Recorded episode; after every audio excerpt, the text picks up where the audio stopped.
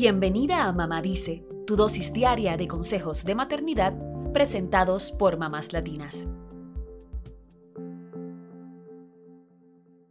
El 75% de los estudiantes de escuelas secundarias en Estados Unidos y la mitad de los estudiantes de escuelas intermedias dicen que a menudo o siempre se sienten estresados por las tareas escolares, según estadísticas publicadas por research.com. Además de la preocupación por el desempeño escolar, otros factores que desatan el estrés en los niños y adolescentes pueden ser las presiones por estudiar, trabajar y practicar algún deporte, problemas con sus amigos o presión de grupo, cambios en su vida como una mudanza o la separación de sus padres, problemas económicos, vivir en un vecindario inseguro, pasar por cambios corporales y tener pensamientos negativos sobre sí mismos. Abril es el mes de concientización sobre el estrés, razón por la cual aprovechamos para hablar sobre los daños que causa el estrés crónico en el cerebro de los niños. El Instituto Americano del Estrés explica que no existe una definición única para el estrés.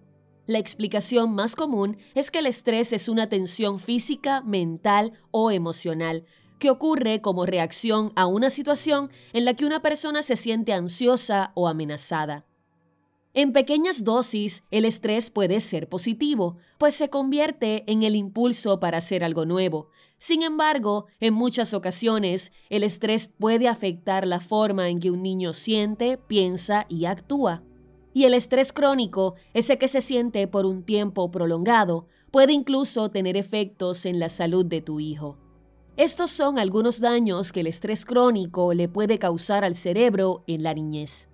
Número 1. El estrés aumenta los niveles de cortisol en el cerebro, lo cual puede afectar la memoria de los niños. El cortisol es una hormona que se produce como respuesta al estrés para estabilizar el cuerpo. En exceso, el cortisol puede provocar cambios fisiológicos, como reducir la materia gris del hipocampo, la encargada de procesar información. Así que si un niño comienza a olvidar cosas que conocía, quizás sea una respuesta al estrés. Además de estar atenta en casa a esta conducta, pregunta en la escuela del niño si han notado algunos cambios. Número 2. El estrés crónico puede interrumpir el desarrollo de las conexiones neuronales del cerebro de los niños, las cuales son necesarias para el aprendizaje. Esto podría afectar las habilidades que desarrollan. Número 3. Los momentos estresantes pueden causar retraso en el desarrollo de las habilidades cognitivas de los niños. Esto puede hacer que los niños no sepan cómo razonar ante la resolución de un problema, así que disminuye su capacidad de resiliencia y de afrontar las situaciones adversas. Número 4. El estrés puede afectar la comprensión de lectura y la expresión escrita de los niños. Esto se verá reflejado en su rendimiento académico, por lo que podría convertirse en un círculo vicioso, porque el pequeño no aprende por estar estresado y se estresa por no poder seguir el ritmo de otros compañeros de clase. Número 5. El estrés también puede afectar el razonamiento matemático en la infancia.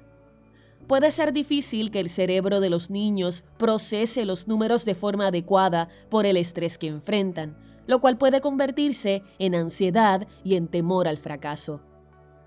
Número 6. Los estresores incluso podrían afectar el crecimiento de un niño, reflejándose en bajo peso y estatura.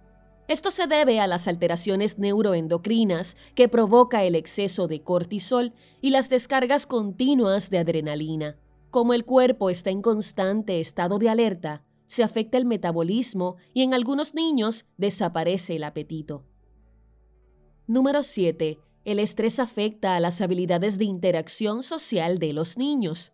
En algunos casos, el estrés hace que los niños no sepan expresar adecuadamente sus emociones o no sepan relacionarse con sus compañeros, así que podría ser difícil que se integren a otros grupos.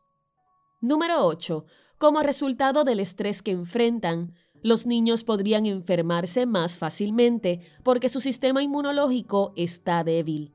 El estrés puede alterar por completo la capacidad de su organismo para combatir las enfermedades, y el cerebro está involucrado en ese sistema porque es el que regula las reacciones inflamatorias. Si has notado alguno de estos cambios o conductas en tu hijo, toma en cuenta que una de las razones puede ser el estrés. Analiza qué situaciones podría estar enfrentando, habla con tu hijo y acompáñalo en el proceso de aprender a lidiar con las adversidades que enfrenta. Incluso considera algún especialista en salud mental que les ayude en el proceso.